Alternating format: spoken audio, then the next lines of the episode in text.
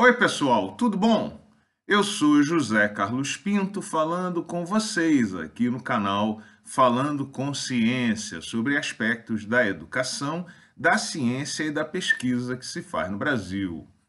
Como já discutido aqui em vídeo anterior do canal, a defesa é também um rito de passagem e, por isso mesmo, cheia de significados emocionais e pessoais por isso mesmo, é comum que os pais, familiares, amigos, entes queridos participem, estejam presentes no ato da defesa. Portanto, se você pretende convidar seus pais, seus parentes, seus amigos para o Dia da Defesa, eu deixo aqui para você algumas dicas. Em primeiro lugar, lembre os convidados de que se trata de um evento técnico e não exatamente uma celebração.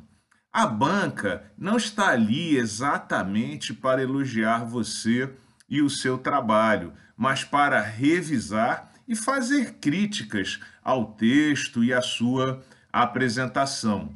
Por isso é comum que os membros da banca comecem dizendo que gostaram da leitura, mas em seguida comecem a desfiar uma longa série de pequenas críticas e correções que são necessárias.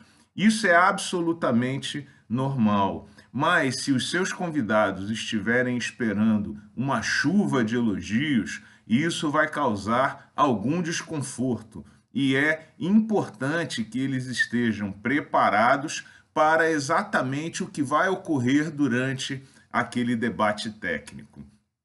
Em segundo lugar, para alguns, a defesa, em alguns momentos, fica monótona, o que estimula conversas em paralelo.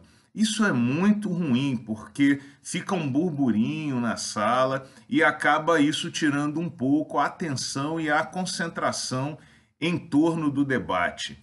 Lembre os seus convidados de que eles devem manter o silêncio e acompanhar a defesa da forma mais concentrada possível todo o tempo. Em terceiro lugar, por conta do fato de que alguns veem a defesa como um evento monótono, isso estimula um levanta, entra e sai da sala para pegar água, pegar café Lembre os seus convidados de que eles devem permanecer na sala, concentrados e quietos, se possível. Se a defesa para eles estiver muito monótona, é melhor que eles deixem o recinto e retornem apenas ao final.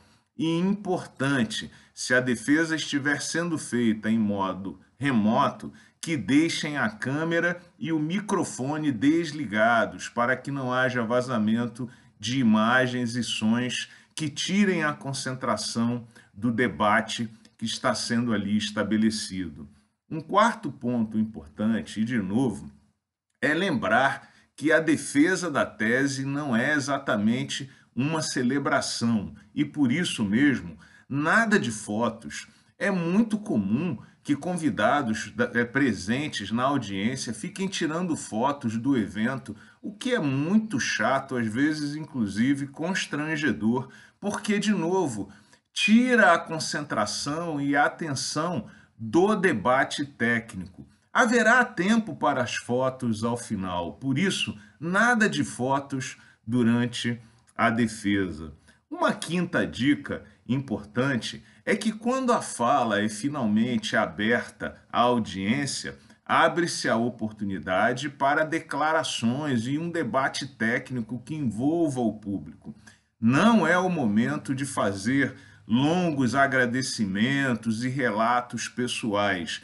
Deixe isso para o final, depois de promulgado o resultado da defesa aquele momento da abertura de que se passa a palavra à audiência é um momento de respeito ao público que pretende participar do debate técnico. Relatos pessoais, discursos, agradecimentos podem ficar para depois e também para as conversas que certamente vão se estabelecer posteriormente entre os convidados, os membros da banca, os orientadores e o pós-graduando.